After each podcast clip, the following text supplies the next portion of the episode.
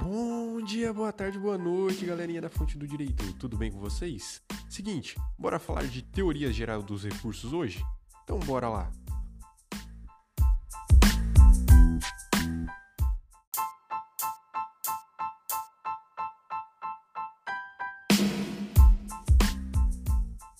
Teoria geral dos recursos. Conceito de recurso é basicamente o seguinte: é um meio ou instrumento destinado a provocar o reexame da decisão judicial no mesmo processo em que foi proferida, com a finalidade de obter-lhe a invalidação, a reforma, o esclarecimento ou integração. Desse conceito, pontos importantes que a gente tem, ó. Primeiro, no mesmo processo em que foi proferida a decisão do juiz, ou seja, não vai ser gerado um novo processo para tal, vai ser naquele mesmo processo em que o juiz proferiu a decisão.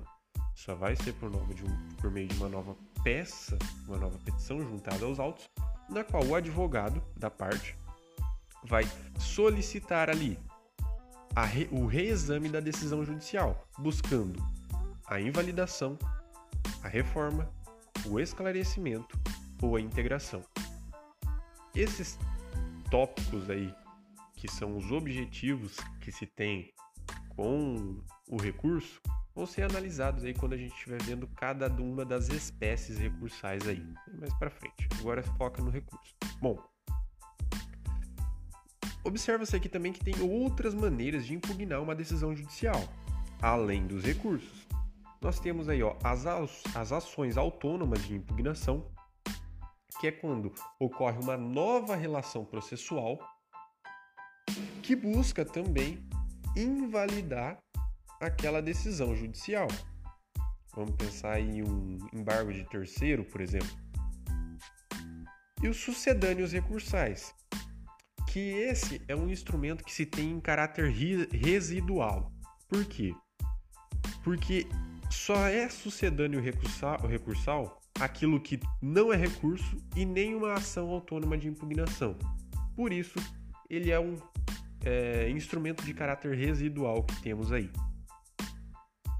Bora lá, classificação dos recursos. Ó. Quanto à finalidade, ele busca promover a invalidação, a reforma, o esclarecimento ou a integração, buscando eliminar contradição, por exemplo.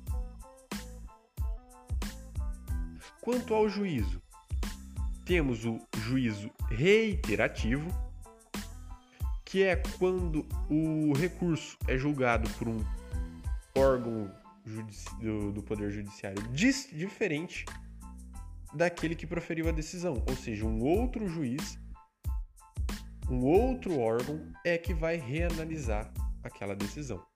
O interativo é quando o recurso é analisado pelo próprio juiz que proferiu a decisão. Isso é possível, em alguns casos.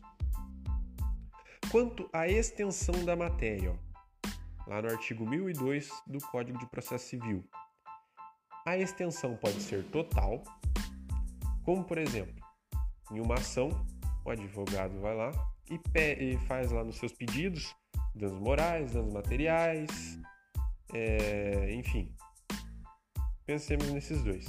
O juiz concede o dano moral, mas nada, mas não concede o dano material.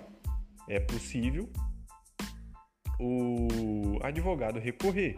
Isso seria um recurso parcial, porque daqueles vários, daqueles dois pedidos que o advogado fez, o juiz concedeu um e negou o outro. Ou seja, vai ser um recurso parcial porque apenas um dos pedidos do advogado vai ser objeto de reanálise. O total seria, por exemplo, quando todos os pedidos que o advogado fez na inicial vão, vão precisar ser reanalisados aí. Esse seria o recurso, o recurso total. Quanto à fundamentação, temos os recursos de fundamentação livre, que é aquela em que o advogado pode fundamentar da maneira em que bem entender, e a de fundamentação vinculada, onde a própria lei vai estabelecer a matéria a ser tratada por aquele recurso. Bom, galerinha, por esse podcast é isso. Espero que tenham entendido.